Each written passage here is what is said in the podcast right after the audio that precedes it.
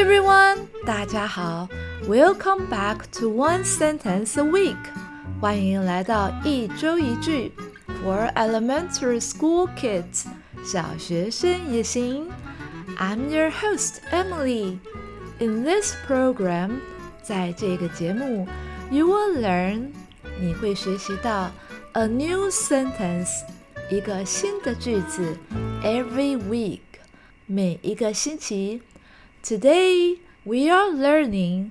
今天我们要学习 a powerful phrase，一个很强大的语词。I'm sorry，我很抱歉，对不起。I'm sorry. I 我 am 是 sorry 抱歉的。I'm sorry. 我很抱歉。I'm sorry is a special phrase，很特别的语词，that can fix hurt feelings，可以修复受伤的感情，and make things better，让事情变得更好。I'm sorry is a special phrase that can fix hurt feelings and make things better.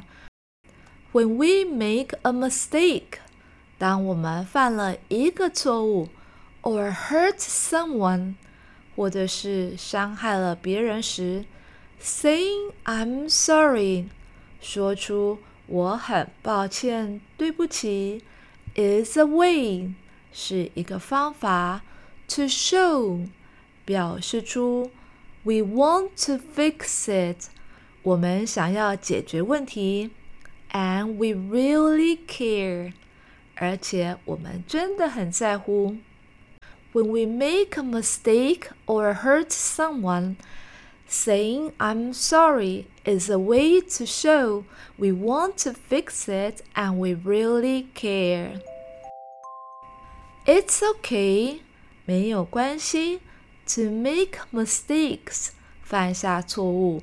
It's important。 这很重要。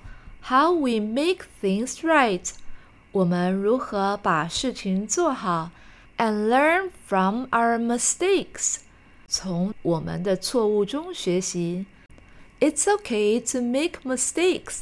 It's important how we make things right and learn from our mistakes.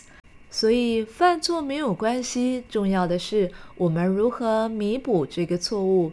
并且从中学习。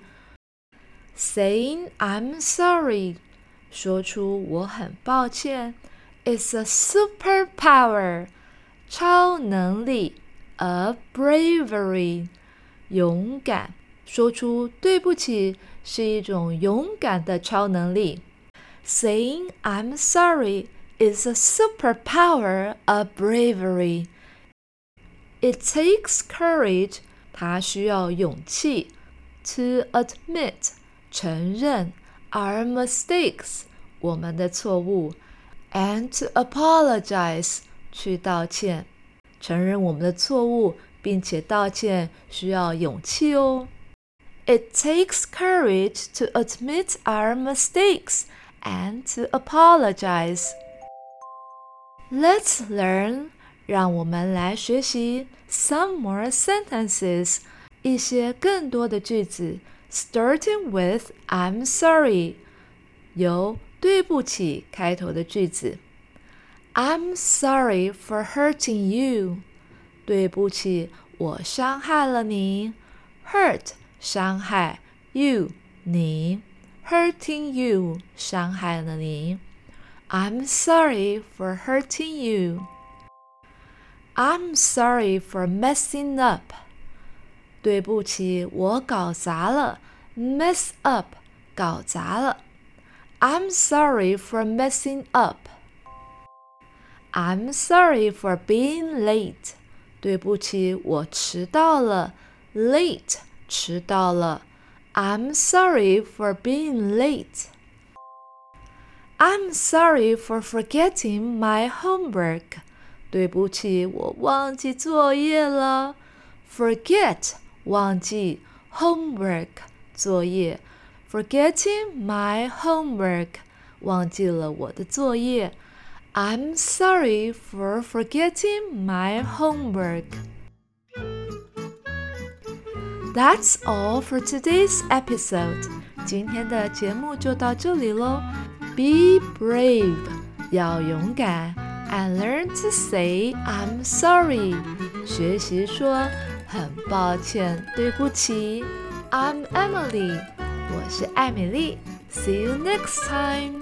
Goodbye.